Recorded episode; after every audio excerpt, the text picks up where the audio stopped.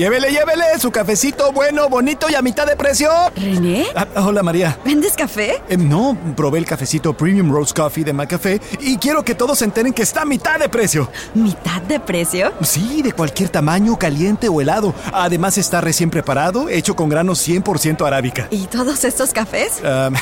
Estos son míos. Haciendo algo bueno. En McDonald's participantes por tiempo limitado. De lunes a viernes hasta las 10 y media de la mañana. No puede combinarse con ninguna otra oferta ni combo meal. Pipi, es que cada ratico que pasa el viejito y me toca el pito. Pi, pi, pi, siempre vivo pendiente. Pi, pi, cuando el viejo me toca. Pi, pi, pi, siempre vivo pendiente. Pi, pi, cuando el viejo me toca. Pi, pi, pi, ya me tiene bañada con el pipi, con el pipi, con el pipi, con el pipi, me toca el pito.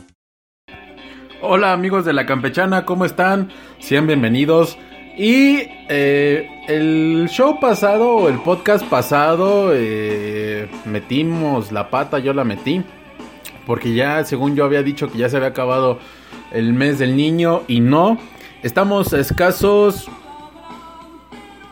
dos días contando el día que va transcurriendo el día de hoy, este lunes y el día de mañana. Y antes que nada también eh, quiero felicitar a todos los niños que conozco y que no me conocen de México, de Brasil, de Uruguay, de Islandia, de la República Checa, de Bosnia, de Rusia, de la India, de Ciudad del Cabo, de Australia, de la, isla de Tasmania, de las dos Coreas, de Alaska, de Groenlandia, de todos los niños de todo, todo, todo, todo el globo. Porque, eh, como ya lo hemos comentado, pues este se declara como el 30 de abril eh, el día del chamaco, el día del escuincle. Y pues eh, tiene que ser muy colorido. Y creo que cuando uno ya es adulto, se amarga, se empieza a olvidar los juegos de los que uno jugaba, valga la redundancia, los juegos que uno jugaba de chico. Y pues creo que no hay que olvidar esa parte de lo que alguna vez fuimos niños y que ese lado eh, de niño o de niña, de, dependiendo de la dama, el caballero, de los amigos, eh, pues que no muera y que prevalezca en algún punto de nuestras vidas.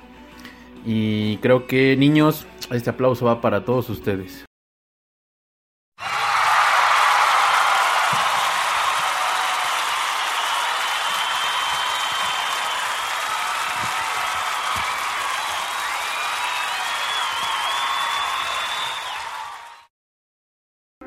Y pasando a uno de los temas que han dado de qué hablar en estos días y que les vamos a dejar a los niños sobre el nuevo aeropuerto de la Ciudad de México. La isla de la fantasía.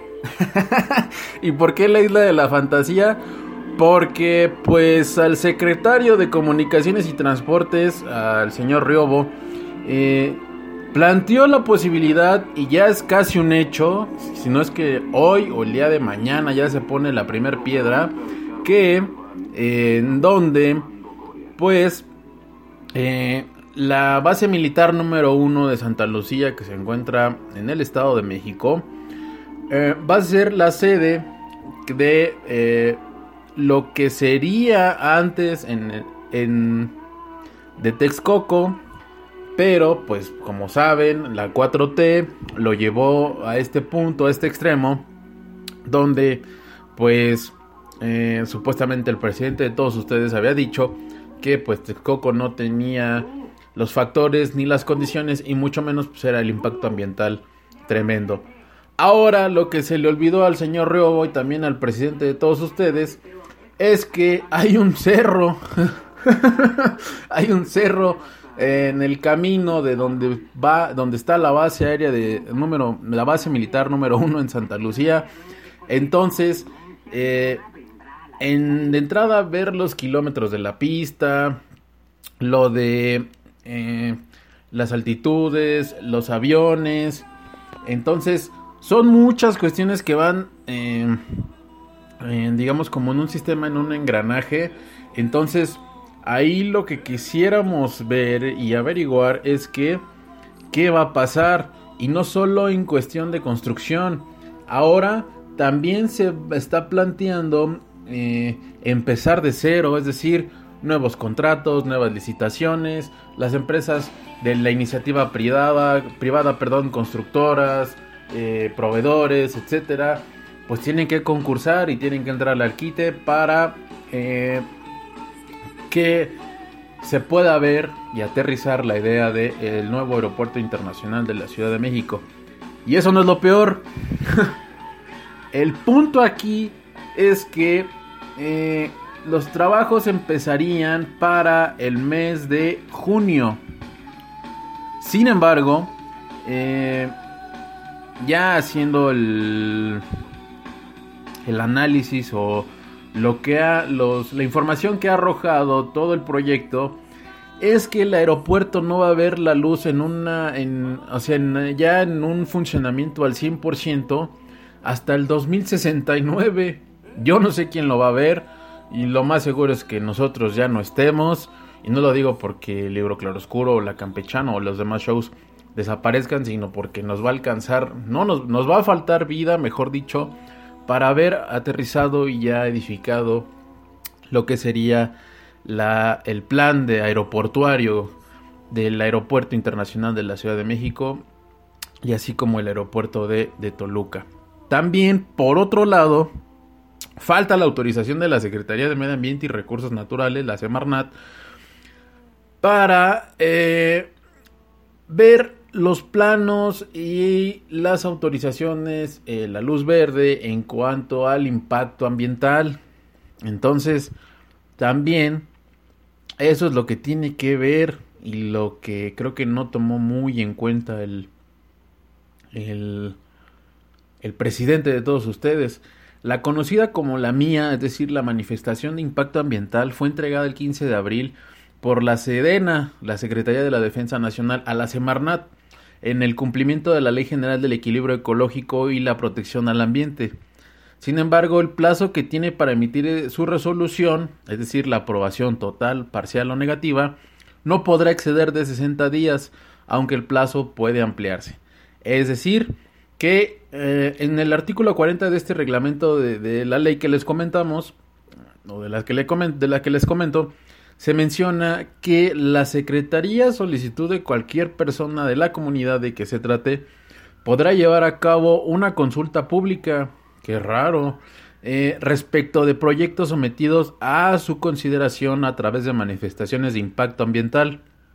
Este proceso del que les platico es el que se, eh, se dice que ya ocurrió.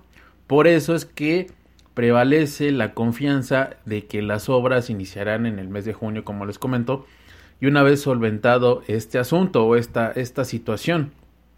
Eh, mm, además, eh, de que el titular también de la Secretaría de Comunicaciones y Transportes, perdón, corrijo, Javier Jiménez Espriu, afirmó que él ya tenía el conocimiento de que en el caso en, materia ambiental ya había una autorización de la Semarnat en vista de que se trata de un polígono, entre comillas, eh, dedicado a un aeropuerto, es decir, una autorización para iniciar ya los trabajos, eh, así como los estudios del mismo por lo que está corriendo este término que termina en un par de meses para que puedan empezar las obras.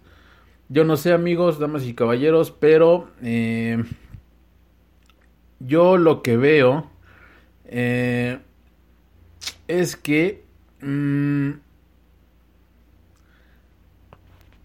la demanda, si bien es cierto que la demanda de, de en, cuestión del tráfico aéreo, vuelos comerciales, buenos, este, vuelos, perdón, eh, privados o que tengan que ver con cuestiones que eleven, acrecenten y tengan un impacto directo o indirecto en la economía de nuestro país en cuestión de, de la materia de aero, aeroespacial, pues sí afecta en el sentido de que la Terminal 1 y la Terminal 2 ya no son suficientes y no se dan abasto, que inclusive también había un proyecto muy viejo en donde se planteaba abrir una Terminal 3, pero bueno, con la 4T va a estar muy austera esa de en caso dado de que se aterrice esa nueva pista en la terminal número 3. Entonces, no creo que la iniciativa privada le invierta tanto, le apueste a esto, toda vez de que, pues el primer, el primer, eh, sí, en el primer simulacro, es decir, el en Texcoco, pues se vino abajo. Eh, todavía no se ve como ta- ah, tangible en el sentido de que pues ya quieran comenzar los trabajos, pero faltan detalles para la autorización en cuanto, a- en cuanto al impacto ambiental en Santa Lucía. Y por ende, no sabemos eh, a ciencia cierta si se- también se abandone la idea de la terminal número 3 en lo que sería la zona del Aeropuerto Internacional de la Ciudad de México, aquí todavía que está hacia precisamente cerca de la estación Boulevard Puerto Aéreo, en toda esa zona. Entonces, habrá que ver y eh, al pendiente de pues las noticias y todos los hechos que genera eh, y que conlleva de manera directa e indirecta el presidente de todos ustedes. O sea, como que pareciera que después de estos 100 días de administración está pelado, está pelado. Entonces, falta mucho, entonces habrá que ver cómo es que se sigue desarrollando eh, dentro del primer semestre de esta nueva administración de la 4T. No le estoy echando tierra, al contrario, simplemente es que, pues, mi planteamiento, la, la- mi analogía es la siguiente. Si él toma malas decisiones, el país se va al traste y nosotros junto con él. Entonces, lo que sí dependemos en gran medida es de las acciones positivas que Andrés Manuel tome y con buen rumbo en este barco llamado México, porque todos estamos trepados en la misma lancha, en el mismo bote.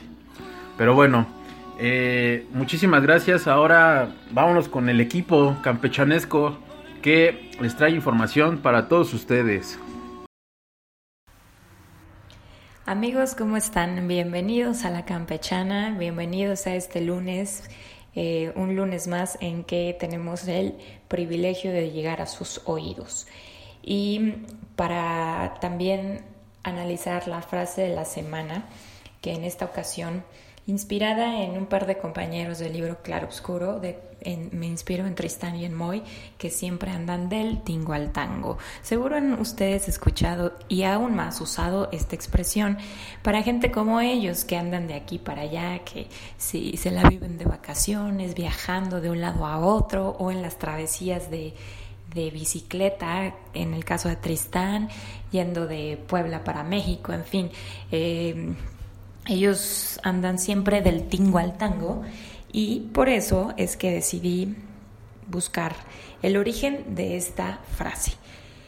Y fue por- muy interesante, en realidad yo no conocía este significado y resulta que Tingo es una región, una provincia en Perú. Y tango, pues se refiere a Argentina, la ciudad o bueno, el, el país de donde es el tango. Entonces, realmente, si ustedes lo buscan en un mapa, Perú está al noroeste de Argentina y casi en línea recta hacia abajo son alrededor de 1500 kilómetros de distancia. Entonces es una frase que, se, que salió de por aquella zona eh, porque, bueno, pues antes, no sé, quizás se usaba que de Perú a Argentina era como una ruta común, entonces iban del tingo al tango. Y pues es prácticamente y literalmente eso, ir de norte a sur, de aquí para allá, de arriba para abajo. Y así se la viven este par de, de amigos míos, Tristán y Moy, del tingo al tango. Y pues bueno, yo no lo sabía en realidad, fue para mí Ah, muy grato conocer este significado. Espero que para ustedes también. Y si ya lo sabían, bueno, pues gracias igualmente por escucharlo y pues compartan también esta información para que otros puedan seguir ocupando las frases que mm, caracterizan nuestro lenguaje mexicano, bueno, y en este caso latinoamericano, eh, para que siga siendo usado para que no muera y para que sobre todo al usarlo sepa- sepamos bien eh, por qué y cómo es que llegó a nuestros días. Gracias. no, pues Caro, muchísimas gracias. En donde, eh, tú también con que luego ahí nos compartes tus travesías junto con el famosísimo gerente general de que andan en tal monte, andan en tal competencia de ultra trail, en el trail, andan en el senderismo. Se les ve en, en San Juan Xochitepec, luego se les ve en la Coconetla, luego andan en Ixtapaluca, luego andan haciendo rutas pulqueras, luego se les ve en Xochimilco. En fin, andan ustedes también del Tinguantango y les admiro mucho la batería con la que en el poderío que tienen esas piernas en donde escalar no es fácil y tampoco escalar en bici tampoco es nada fácil. Eh, en ninguno y mucho menos el buen Moy cargando siempre la tarola en la espalda, yendo a la tocada de eh, ahí en la Fondesa o luego se va al norte o al bajo circuito luego se va al Caradora. Sí, ese chamaco también anda muy, muy, muy, muy, muy, muy, muy, muy, muy, muy movido. Pero hablando del gerente general, eh, hay que darle paso porque pues luego nos descuenta el día porque luego los shows salen un poquito tarde. Hey, ¿qué tal amigos? Eh, bueno, pues acá estamos en la campechana una vez más con este fin de semana lluvioso. Y bueno, pues de las cosas padres que pasaron fue el maratón de Londres. Eh, como siempre es uno de los más espectaculares, uno de los seis grandes maratones del mundo y pues se lo llevó Eliud Kipchoge gana con esto su cuarto maratón de Londres en el 2015, 2016, 2018 y 2019 eh, donde hizo dos horas, dos minutos y 36 segundos y solamente quedó a 57 segundos de su récord mundial de 2 horas y 1 minuto con 39 segundos. Eh, su mejor marca en Londres había sido 2 horas 3 minutos y 5 segundos y ahora le bajó prácticamente 30 segundos. Con esto pues ya muchos lo colocan como el mejor maratonista de todos los tiempos. Pues entre otras cosas pues también eh, tiene eh, pues la medalla de Río de oro. Y pues bueno, nada más para darnos una idea de su poderío y velocidad, pues en el kilómetro 40, o sea, ya faltando dos para llegar, se corrió ese kilómetro a 2 minutos con 42 segundos, que es más o menos correr una milla en 4 minutos con 20 segundos, o sea, darle 4 vueltas a una pista de atletismo en 4 minutos y 20 segundos, o cada vuelta en 1 minuto con 5 segundos. Mantener ese paso durante 42 kilómetros está muy complicado y el Kipchoge lo hace quedando en segundo y tercer lugar los etíopes Mosinet Jeramen y Mulwasank. Y en quinto lugar el británico Mo Farah, que pues bueno, eh, contrasta un poco con la forma de ser de Eliud perfil bajo en Etiopía, en, perdón, en Kenia. Y en este caso Mo Farah, pues con todas las eh, luminarias, reflectores de ser eh, Sir Mo Farah, el mejor atleta de la UK pero, pues bueno, eh, definitivamente le falta mucho terreno por recorrer en maratón. Hizo un gran tiempo, 2 horas con 5 minutos y 39 segundos. Pero aún así, pues le dio una cátedra a Eliud Kipchoge de cómo se corre un maratón. Y como lo dije hace rato, de los últimos 10 maratones que ha corrido Eliud Kipchoge, los 10 los ha ganado él. No creo que haya alguien más dominante actualmente en maratón.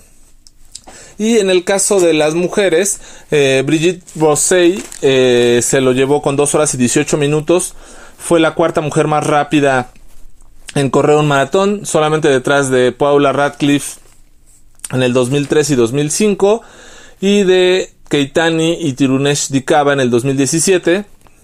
Con esto podemos ver que ha sido un maratón de Londres rapidísimo y eh, también reconocimiento a Eileen Noble es eh, la corredora más vieja que corrió esta maratón con 84 años.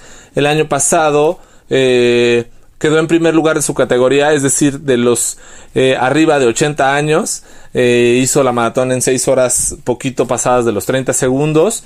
Y ella empezó a correr a los 50 años de edad.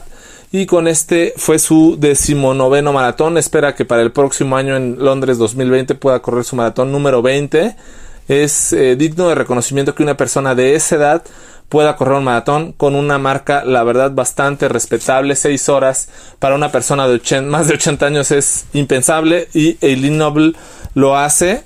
Eh, ella entrena tres veces por semana 8 kilómetros y en fin de semana se echa una tiradita larga. Entonces, para quien dice que no puede o es muy complicado o que sus rodillas y ponen mil y un pretextos, Eileen Nobel le está callando la boca a la humanidad demostrando que a sus 84 años se puede correr un maratón bastante bien. Entre otras cosas, pues también pasó en, en, en el UK, eh, Raúl Jiménez anotó su gol número 13 con el Wolverhampton y rompe la marca de un delantero o de un jugador del Wolverhampton anotando en una temporada 12 goles. Esto lo hizo en el 2011-12 este es Fletcher con 12 goles.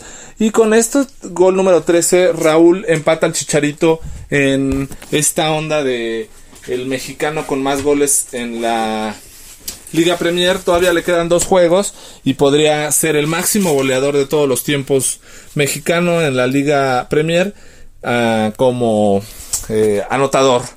Pues bueno, eh, este fue mi enlace. Al ratito regreso Tristán con otro enlace más para no abrumarlos con tanto deporte y platicaremos de otras cositas. Bye. Nada de eso, nos abruma. Un saludo, estimadísimo Pavel.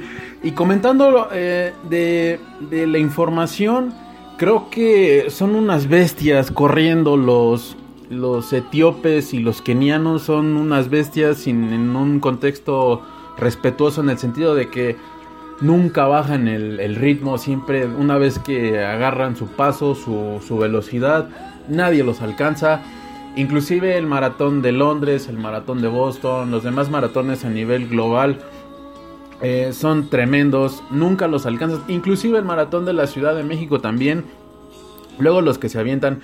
Y recordemos que luego los colados, aunque no, no, no tienen su número o se lo, lo evitan, etcétera, ellos prevalecen y siempre, siempre destacan por eso, por su complexión delgada. Eh, aunque los ven huesudos, son, son unos, unos galgos, son unos guepardos esos muchachos. Entonces es un poquito complicado alcanzarlos. Digo, uno que le sobran como 57 kilos. Pero eh, ese poderío en las piernas es, es, no es lo mismo estar corriendo con 100 kilos encima, estar corriendo con 45, 40 kilos. Casi, casi eres una pluma, una pluma. Y de Raúl, ah, felicidades también a los, a los ganadores. Y sí, creo que rescatamos de dos cosas de este ser superdotado de sus 84 años, 85, en donde eh, no hay límites y el deporte te mantiene en un estado muy saludable. Sí, se ponen miles de pretextos, pero tiene que imponerse la voluntad y eso, eso cambia todo y rompe muchos esquemas y muchos paradigmas, pero sobre todo los límites mentales. Y eso es lo que no estamos acostumbrados. Y del buen Roulas Jiménez, eh, el, el, actual eh, DT, bueno, el director técnico de los Wolves, inclusive él lo enfrentó en Portugal cuando estaba en el Benfica. Entonces, eh, resalta este Nuno Espíritu Santo habló de eh, para el inclusive el, el, el, diario perdón inglés Express and Star sobre la primera temporada de este delantero mexicano Raúl eh, quien lo elogió mucho después de esta campaña en la Premier League como bien nos comentas Pavel.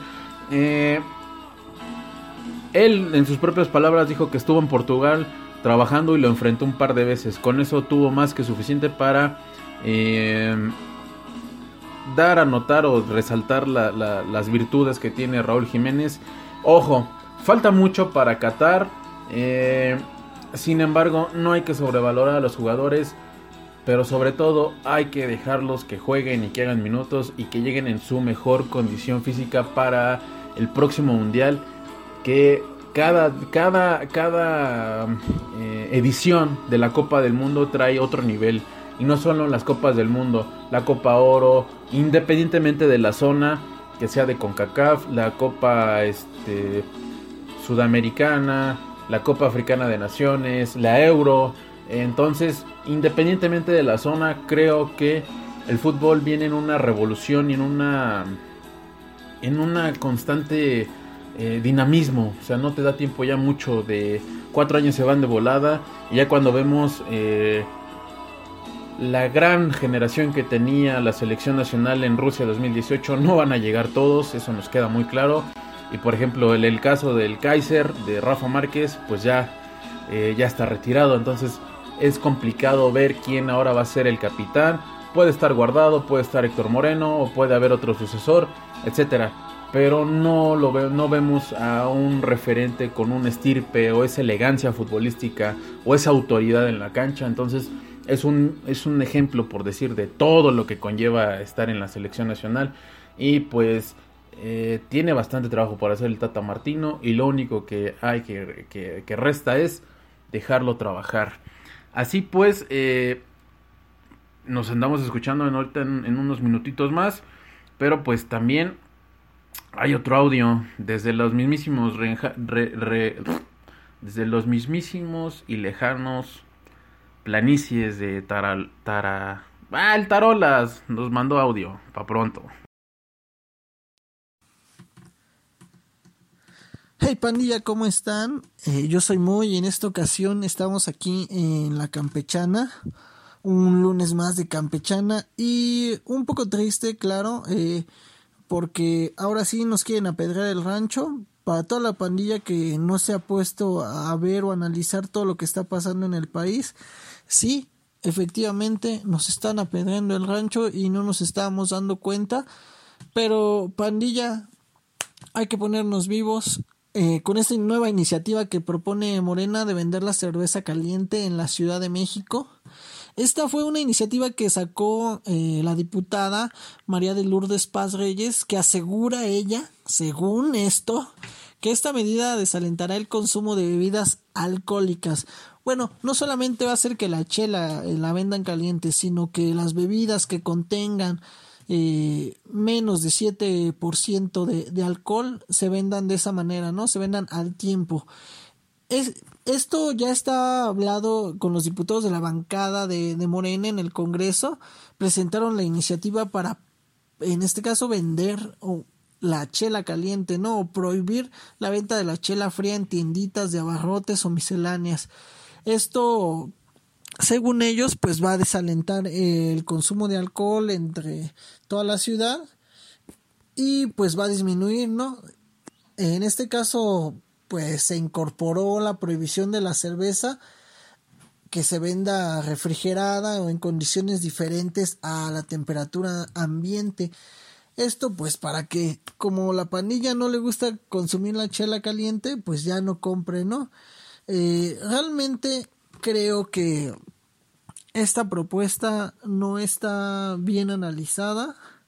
Eh, he estado leyendo algunas notas donde pues manda cifras porcentuales de las pérdidas de estas pequeñas tiendas porque realmente el consumo de, de, de la cerveza eh, implica el 10% tal vez de... Bueno, eso lo, lo estoy haciendo de alguna manera porque he leído varias notas eh, he estado sacando como la media de, referente a todas las notas que se tienen porque unos dicen que es el 15, que el 8, que el 12, que el 13 entonces una media sería el 10% de, de todo de toda la venta diaria se puede decir de, de una tienda de abarrotes o una miscelánea no el consumo más bien el alcohol no o la, o la cerveza o, las bebidas que contengan menos de 7% de alcohol, ¿no?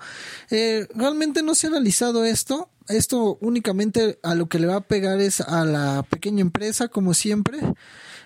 Eh, a, la, a, las misceláneas pequeñas, a, todo esto, ¿no? Y no se ha analizado de alguna manera bien porque yo creo, eh, en lo personal, que el consumo de alcohol es pues ya es de cada quien, ¿no? O sea, sí hay mucha gente que, que se pone agresiva, que tiene algunos conflictos con esto, ¿no? Eh, sí ha habido demasiados accidentes por la cuestión del alcohol, pero yo creo que es más de conciencia, ¿no? Eh, mucha gente sí tal vez no, no tiene mucha conciencia en esto, eh, cuando toma o cuando, no sé, cuando cuando pasa algo, ¿no? Y, y esa es la, la, cuestión que siempre estamos sufriendo. Más bien yo creo que deberían de implementar algunas otras cosas y analizar bien esta propuesta, ¿no? Porque nos estamos yendo o nos estamos volando por cosas muy muy, se puede decir, este, que no, no tendrían gran peso en la sociedad. O sea, sí tal vez ya mucha persona no estaría consumiendo la chela por la cuestión de que ya se vende caliente. Pero pues de alguna manera, en, o sea, si vas a hacer una fiesta, no sé, o vas a tener alguna reunión, pues te anticipas, ¿no? Y compras la cerveza y tú mismo la metes a, a un refri, ¿no? Eh, también eso incita a que se tenga de alguna manera que ver cómo hacerlo por, por otro lado, ¿no? O sea, el mexicano siempre le haya cómo hacerle, ¿no? O sea, ya no puedes exhibir los refris con cerveza. Sí vendo cerveza, pero la, la vendo al tiempo. Eh, realmente ustedes saben y mucha gente que hasta en días de, de ley seca eh, las personas consiguen la cerveza, ¿no? Entonces, pues es una iniciativa un tanto burda, un tanto tonta se puede decir porque no les está pegando a todos sino más bien eh, está pegando en la economía de las pequeñas empresas solamente. No no tanto que sea porque la sociedad es alcohólica o es muy borracha o no tiene conciencia de esto no sino simplemente es una cuestión que ni siquiera se ha analizado bien que yo propondría primero se analice todo esto y que pues así como lo están haciendo, ¿no? Eh, realmente es más cada quien de conciencia, ¿no? O sea, si tomas es porque te gusta o porque tú quieres, no porque la chela esté muy fría o porque la chela esté muy caliente, ¿no?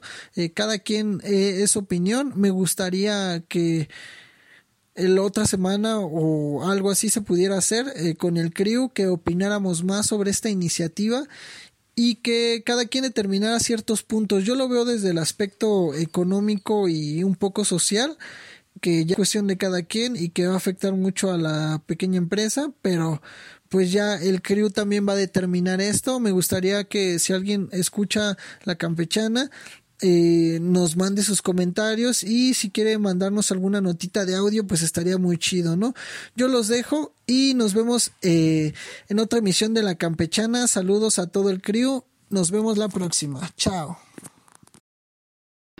Gracias bro. Eh, así es muy en donde eh, yo no sé qué qué ¿Qué es lo que pasa por estos, estos personajes que están en el Congreso de la Ciudad de México al meter o promover una iniciativa de esta naturaleza en donde eh, incorporar la, prohibición de la cerveza? Entonces, por un lado está eso, por el otro la situación de la refrigeración. Y esta medida aplicaría, como bien dice Moy, en bebidas cuyo el contenido de alcohol sea menor al 7%. Yo pregunto, eh, hay cerveza comercial, la cerveza artesanal, o sea, eh, sí es un impacto económico, un impacto social, un impacto también a las pequeñas y medianas empresas, también a, los, a las transnacionales, esos monstruos que tienen en cierto... Eh, que recaen en sus manos también el cierto, el campo cervecero, por así decirlo. creo que es es como la torre de ese del Jenga, ¿no? Si mueves una pieza desde abajo sin el menor de los cuidados, eh, se truena todo. Sin embargo, aún no está aprobado. recordemos que es una iniciativa muy a mi parecer. Eh, creo que hay mejor, hay otras maneras, otras medidas de inhibir el consumo de de la bebida, del, de la cerveza. Y no solo sería la cerveza, están los licores, están las bebidas este, artesanales, están las bebidas ya preparadas o pre-preparadas, por así decirlo. Eh, las que venden en lata, que traen ya refresco de cola, o las que traen ya con aguaquina, las que son con vodka. Entonces, yo no le veo mucho sentido o una iniciativa eh, sin cuerpo para tundir al campo cervecero, y no lo digo porque yo soy un alcohólico, sino lo digo en un contexto eh, neutral, social. Me parece que es una decisión muy, muy precipitada, pero sobre todo eh, al vapor, sin pensar en las consecuencias. Entonces, yo, yo invito a la gente, a Morena en este caso, a sus representantes que, pues antes de promover o de presentar iniciativas muy raras, pues que se preocupen primero por otros factores que nos hacen falta mucho. Por ejemplo, en este caso ya se viene, como bien comentaba Pavel, eh, fue, fue un fin de semana lluvioso, eh, se viene la época de lluvias, a pesar de que estamos en primavera y de viene el cambio climático, eh, las coladeras, la basura, nos falta la cultura cívica de los residuos, de las ya más diversas subdivisiones de los sólidos, de no solo ya son orgánicos e inorgánicos, como comentábamos en la campechana anterior, eh, son muchas cosas que requiere la ciudad y que esta señora, la jefa de gobierno de todos ustedes, Claudita, la ecologista, se le olvida la ciudad que se le cae a pedazos Sheinbaum, eh, prefirió ahorita meterse de lleno a lo de las fotos cívicas que ver otros temas más de fondo que creo que están siendo descuidados también. Ok, si la política es de austeridad, no la corrupción, la impunidad, etcétera, creo que hay mejores maneras de atacar los problemas que existen desde hace mucho y que la labia hace que eh, hayan ganado el puesto que ahorita están tanto Claudia como Andrés Manuel. Entonces creo que es momento, y no, no lo digo en un tono exagerado, sino seis años se van de volada creo que es el momento de que empiecen a actuar de una manera eficaz, no con acciones al vapor, sino con acciones lo mejor aterrizadas que se puedan.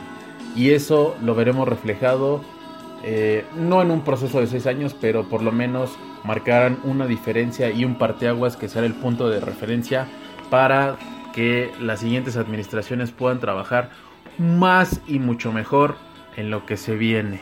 Pero bueno, esta campechana aún no termina y muchísimas gracias muy por ese audio, esa colaboración. Estoy muy indignado, ya me dio sed y pues hay que atacar el problema antes de que Dios no lo quiera. Que aprueben iniciativas tan absurdas que de las que luego nos duela y como sociedad estemos arrepentidos y luego lloremos. Amigos, también saben que quería platicar con ustedes. Eh, a ver, les quiero hacer una pregunta a Tristan y a, Moy. Ustedes leen, por supuesto, porque todo que, quien participa en el libro Claroscuro lee muchísimo. Pero ¿cuántos libros leen al año, por ejemplo? ¿Leen libros, leen revistas, leen periódicos, leen de forma electrónica, leen ebooks o qué tipo de lectura hacen normalmente? Y les pregunto esto por lo siguiente. Ustedes, como bien saben, el 23 de abril, la semana pasada, fue el Día Internacional del Libro y aprovechando este hecho, el INEGI publicó eh, los resultados del censo de este año em, a propósito de la lectura y resulta que en un 10% disminuyó la cantidad de personas, los lectores eh, censados. Y pues es muy interesante porque nos arroja mucha información. Una de las causas por las que la gente no lee es pues porque eh, no tienen tiempo o no tienen interés o bien es muy caro leer, dicen actualmente. Complementado con esto, el Conaculta también lleva algún tiempo realizando una encuesta específicamente relacionada con la lectura, con la literatura, con todas estas formas que ahora son como más, más fácil escuchar, más común escuchar que hay lectores diferentes. En estricto sentido, un lector se considera un lector aquel que lee libros, pero ahora el criterio ya es más amplio. Ya no podemos nada más encasillarlo en libros, sino también tenemos que considerar aquellos que leen, pues por ejemplo, periódicos o revistas, aquellos que leen por internet, aquellos que leen eh, cosas relacionadas con lo que trabajan o estudian, en fin, eh, y también hay que considerar que las nuevas generaciones han adoptado de alguna forma una, nuevas formas de lectura. Incluso he llegado a escuchar que las nuevas generaciones consideran que entrar a una red social y leer en, en imagen, eh, texto con imagen o por ejemplo lo que, lo que ocurre en Twitter, ¿no? que leemos pequeñas frases acerca de algo, algún artículo, algo mucho más profundo, em, pues que ya ni siquiera es necesario ir ahí, sino que lees como que una serie de encabezados y eso pues te da una, un panorama en general de lo que ocurre. Y es una forma en que las nuevas generaciones están teniendo como un poco, em, tienden un poco a desarrollar. Bueno, ¿qué hacemos con todo eso? A mí me parece relevante porque yo en lo particular me gusta mucho leer, pero además el proyecto en el que participamos nosotros, el libro Claro Oscuro, tiene como objetivo promover la lectura, eh, que ustedes encuentren pues a lo mejor el gusto por un autor o el interés por tal o cual libro, porque nosotros en realidad sí creemos que la lectura es una eh, actividad que vale la pena desarrollar, estimular y formar el hábito de ella, por muchas razones. Em, una es que estimula una parte muy necesaria, e importante en la vida de todo ser humano, que es la imaginación. Después, porque nos ayuda a los procesos, por ejemplo, de análisis, de síntesis, nos ayuda con cosas como el podernos expresar mejor, escribir mejor, mejora la redacción, la fotografía, nos da vocabulario, eh, nos da temas de qué hablar y pues en realidad creo que hay muchas, muchas cosas que, que nos da la lectura, así como la principal que es el conocimiento mismo.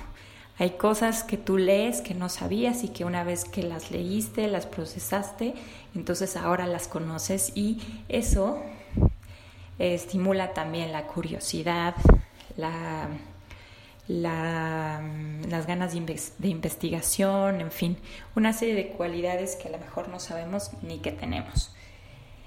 Nos hace conocer y viajar a otros lados que a lo mejor no tenemos oportunidad físicamente de hacer, en fin, nos da muchas, muchas, nos aporta muchas cosas. Y pues, ¿qué hacemos ante toda esta información que nos presentan los medios? Eh, en fin, ustedes como, como audiencia que nos, que nos escuchan, a mí me gustaría que, que pudieran participar con nosotros en una encuesta acerca de esto. Si leen y cuánto leen y por qué o por qué no leen. No sé qué, qué opinan ustedes, si creen que esto de la lectura realmente va a ir a la baja, porque aunque se presenten esas cifras y aunque en algún momento también se haya dicho o haya yo escuchado por ahí que la lectura en medios impresos va hacia abajo, las librerías van a tender a desaparecer, en fin, a mí no me lo parece del todo. Yo eh, caminando por las calles del centro, Creo que ustedes pueden darse cuenta, hay muchísimas librerías y yo no las veo ni raquíticas, ni las veo cerrando, ni nada, al contrario, creo que la demanda no ha disminuido. Pero entonces, ¿por qué tenemos estas cifras? ¿Por qué tenemos estos resultados? ¿No estamos participando todos los que sí leemos? de tal forma que estas encuestas son un poco irreales, o bien de los que sí están participando, ¿Por qué dar esas respuestas o qué realmente está sucediendo? Em, creo que es muy importante que podamos em, analizar no solo como sociedad, sino como individuos primeramente, por qué yo no leo y por qué sería importante sí hacerlo y fomentar eso en mi círculo de influencia, así como hemos hablado tantas otras veces como por ejemplo lo de reciclar o el pensamiento polarizado sobre una ideología o la otra. En fin, o sea, como es una frase ya muy trillada, el cambio empieza por uno mismo y es real. Si yo puedo identificar por qué en mi experiencia personal no leo y puedo identificar de qué forma puedo mejorarlo, eh, estoy segura que esta esto se puede permear a nuestro círculo de influencia. Y creo que principalmente el error, como siempre, se encuentra pues eh, justo en donde estamos, es decir, en nuestra familia o en nuestra escuela o en nuestro lugar de trabajo o, o en mí mismo. Entonces, pues me gustaría que fuera como un tema en el que pudieran ustedes comentar qué opinan, qué piensan. Pero más allá, me gustaría poderles eh, mandar una pequeña encuesta que ojalá podamos tener en esta semana y que ustedes nos platiquen qué es lo que ustedes piensan acerca de la lectura y que nos platiquen un poco cuáles son sus hábitos de lectura, cuántos libros leen al año, qué es lo que realmente leen y por qué, y por qué no hacen o no leen, no leen o no leen otro tipo de cosas. Eh, de que quieran y puedan participar con nosotros y pues haciéndonos el grandísimo favor de dejarnos sus comentarios. Eh, gracias desde la Torre Oscura. Saludos.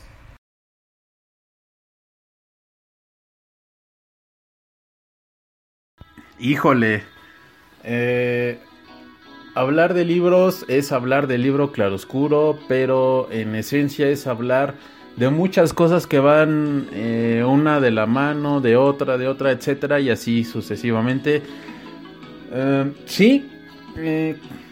y lo peor, Caro, es que, amigos, damas y caballeros, somos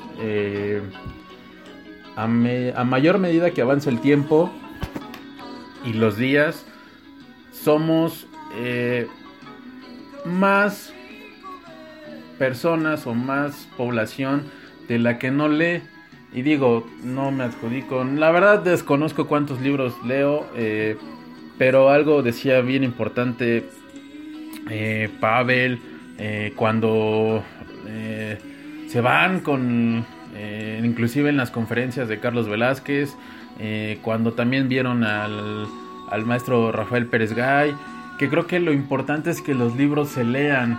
Hay tanta diversidad en gustos literarios, en los géneros, subgéneros, en la novela, la narrativa, ensayos, cuentos, poemas, eh, etcétera, en donde mm, hay un mundo sin fin y hay algo que también creo que repercute, algo que aún y con, eh, como bien lo decía Caro, queridos amigos, los ebooks es otra puerta, otra llave, digamos un poquito más accesible, entre comillas.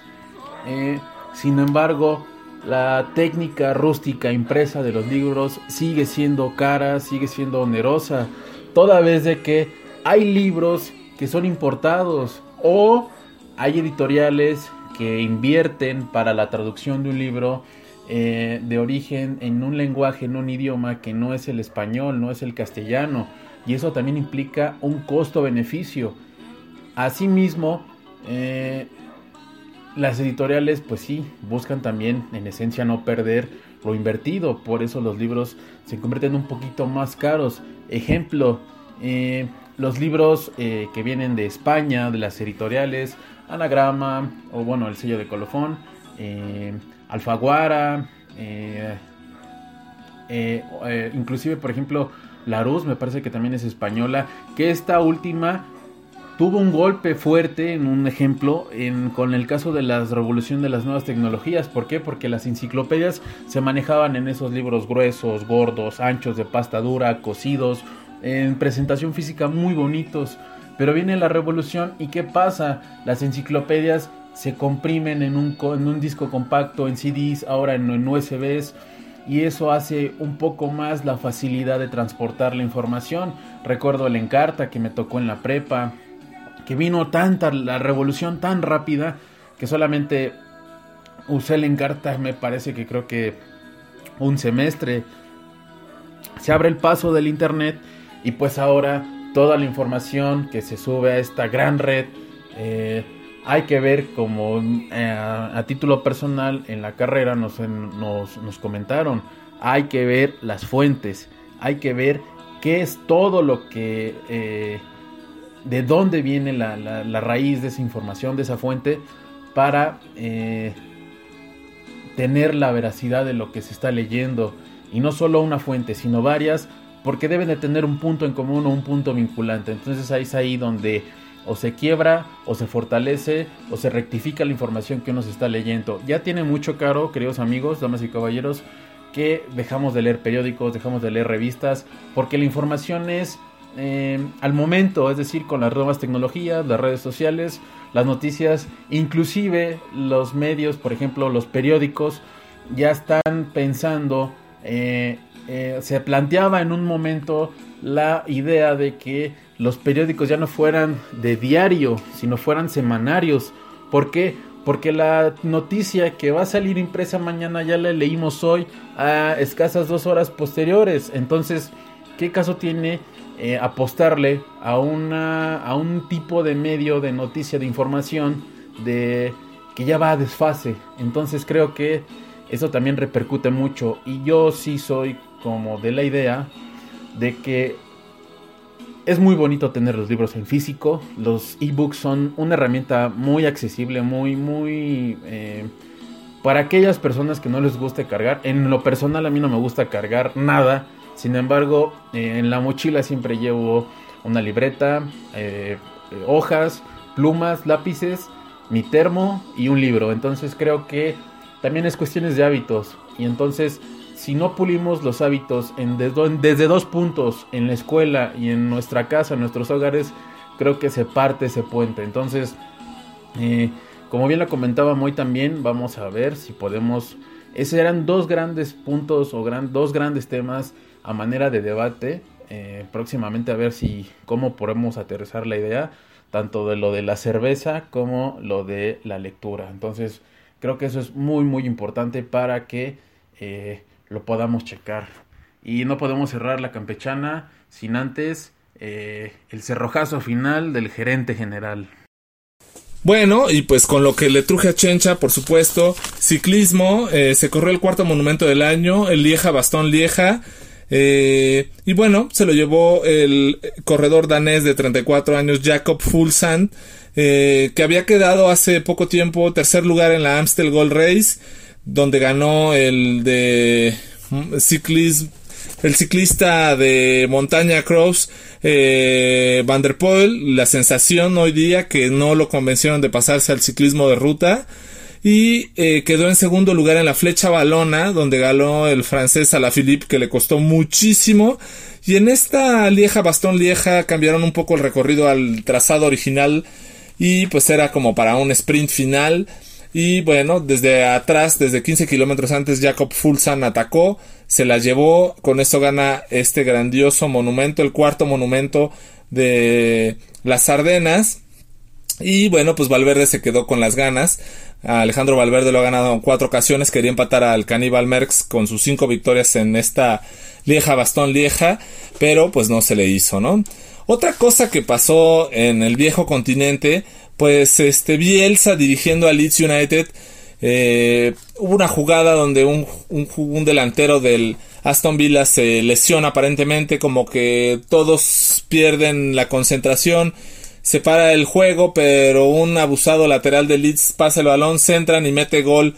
El Leeds se hace la bronca enorme y el loco Bielsa deportivamente le llama la atención a sus jugadores y le dicen órale déjense anotar un gol con esto empatan el partido y pone en suspenso su ascenso a la Premier League.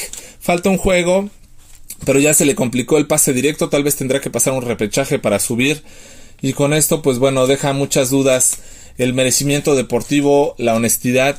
Pero me parece que fue una acción bastante noble y se puede ver que aún en el fútbol hay valores por recuperar.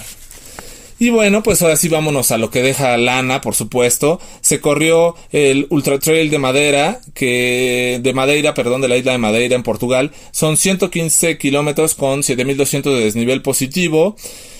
En los primeros, en los primeros 70 kilómetros te echa 6000 de desnivel positivo, que es una bestialidad, que es algo así como subirte cuatro o cinco veces al pico del águila en el Ajusco, empezando desde la Y, o sea que es un chorro, ¿no?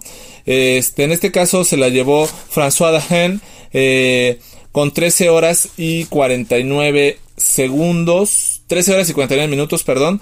Eh, François Dagen, pues grandioso ganador de Ultra Trail de Mont Blanc, de la isla, eh, la isla de Navidad, y también en su momento el ostenta el récord de cruce de la isla de Córcega Eh, Diego Pasos quedó en segundo lugar y Tim Tollefson en tercero.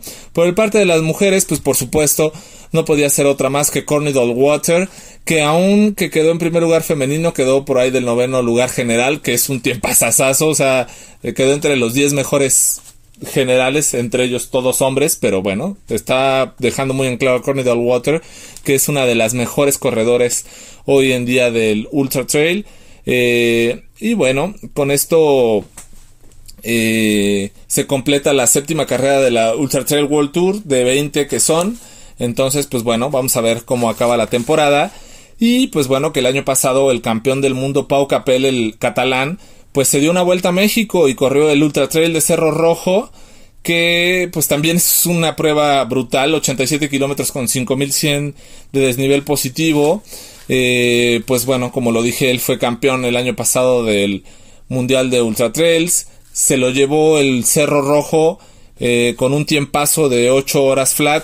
Eh, y bueno, la historia de Pau Capel es increíble. A los 20 años se rompe los meniscos jugando al soccer de, de salón, por decirlo así. Y decide o lo manda el fisioterapeuta a entrenar en la montaña.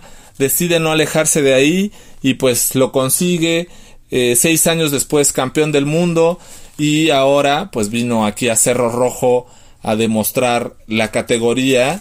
Eh, pues entre otras cosas es también triple ganador de la Transgran Canaria, o sea que es un super corredor que estuvo en México junto con Manuela Vilaseca, esta brasileira de 39 años que también se lo llevó el Ultra Trail de Cerro Rojo en la categoría femenina y ella pues también tuvo una historia curiosa, vivía en Río de Janeiro, ante, ante todo las situaciones y conflictos que había de, la inseguridad, decide vender sus... tenía una boutique, vende todo y se decide ir a vivir a España y pues tener una vida bastante modesta para poder vivir con seguridad.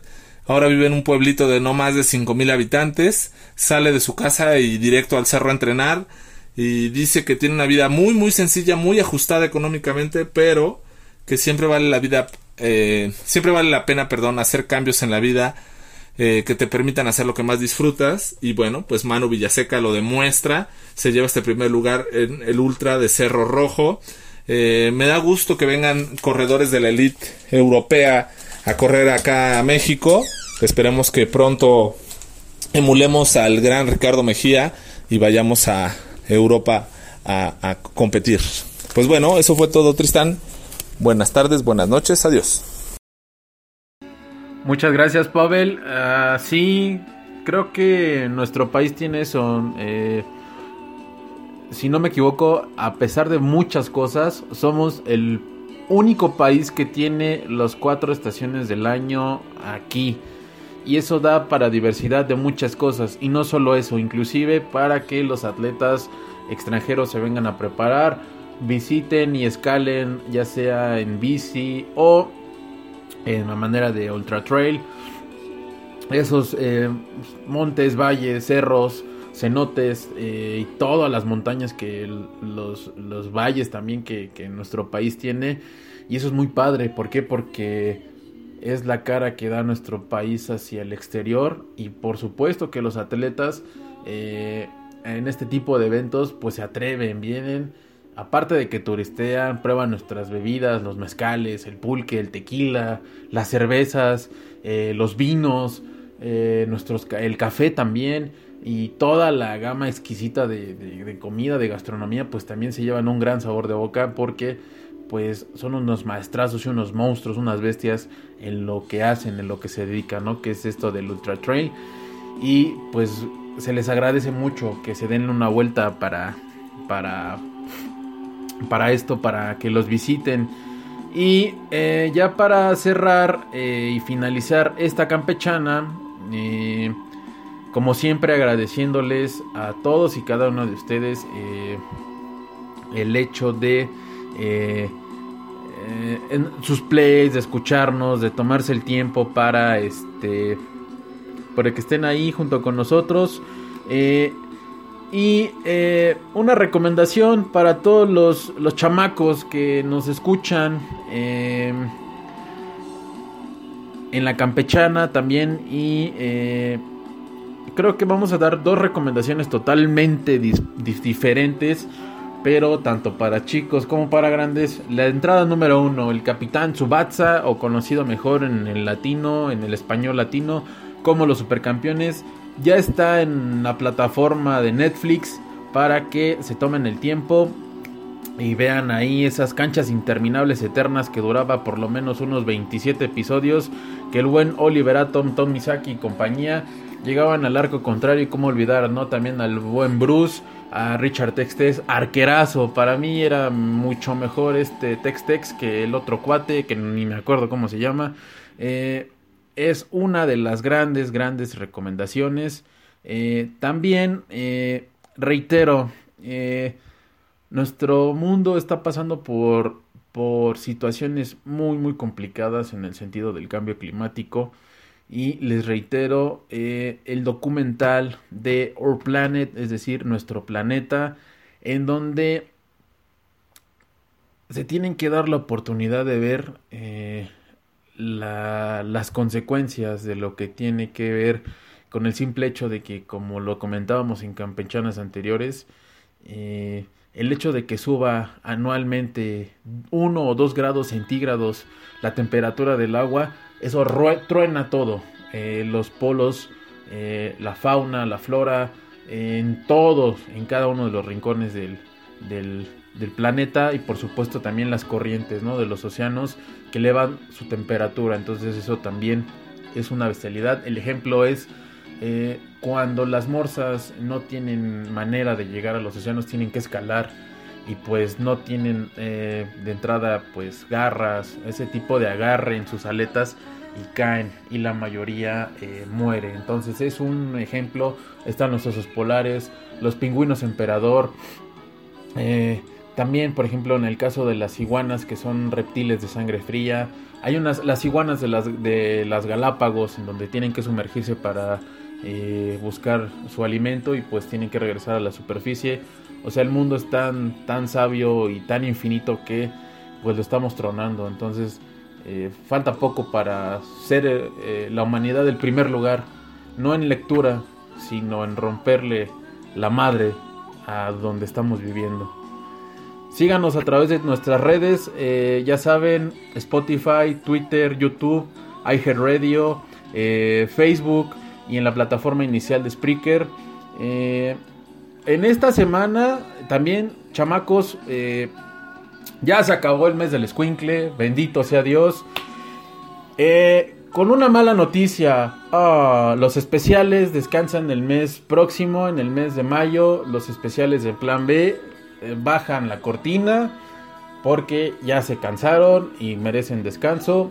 Eh, y regresa uno de los shows más, más queridos y uno de los shows pioneros de, de Libro Claroscuro. Los miércoles de reseña, los miércoles de Libro Claroscuro regresan ya esperando en la caja de bateo el siguiente libro, hablando de lo de lectura que bien nos comentaba Caro. Entonces, eh, estén al pendiente porque pues también está el Club de los Chatulus, como los 13 de cada mes. La campechana está los martes, puede ser del libro de viaje, las películas, reseñas con reflexión, o un martes en la vida de. eh, los miércoles regresan los de las reseñas, los jueves de cuento independiente. Mándenos al libro gmail.com sus historias, sus cuentos, eh, sus textos que no importa, como decía Caro antes de abrir micro y tras bambalinas en la mesa de trabajo de Claroscuro, no importa que no sepamos escribir, el punto es que se atreven y eso es un acto heroico y es valiosísimo. Compártanos sus textos. Les aseguro que por lo menos a una o dos personas o a, o bastantes, no quiero o sonar como feo, grosero, sabremos que hay gustos tan diversos a nuestra a la gente que nos sigue a- les gustará lo que ustedes nos compartan y con mucho gusto les presentaremos.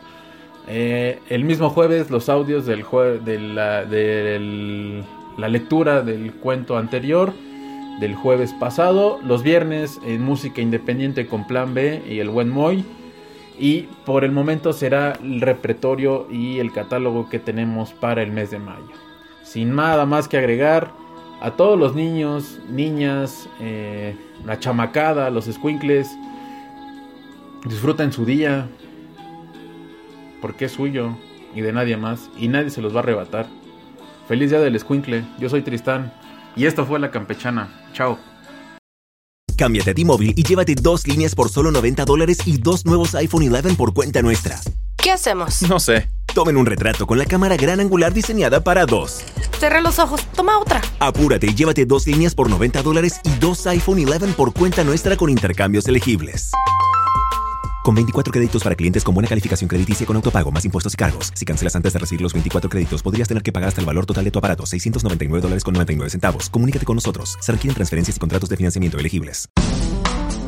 I'm John Prideaux, The Economist's US editor, and I'm the host of a new podcast about the 2020 elections and the road to power in America.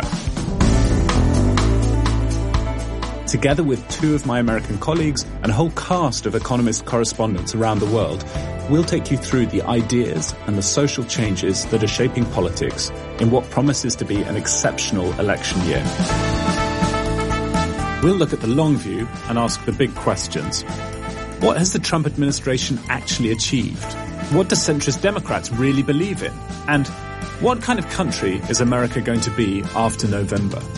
We'll go beyond the headlines and horse race to delve deeper into the contest for the White House and why it matters so much. That's Checks and Balance for the global view on democracy in America. Subscribe on Apple Podcasts, Acast, or your podcast app. Start listening today.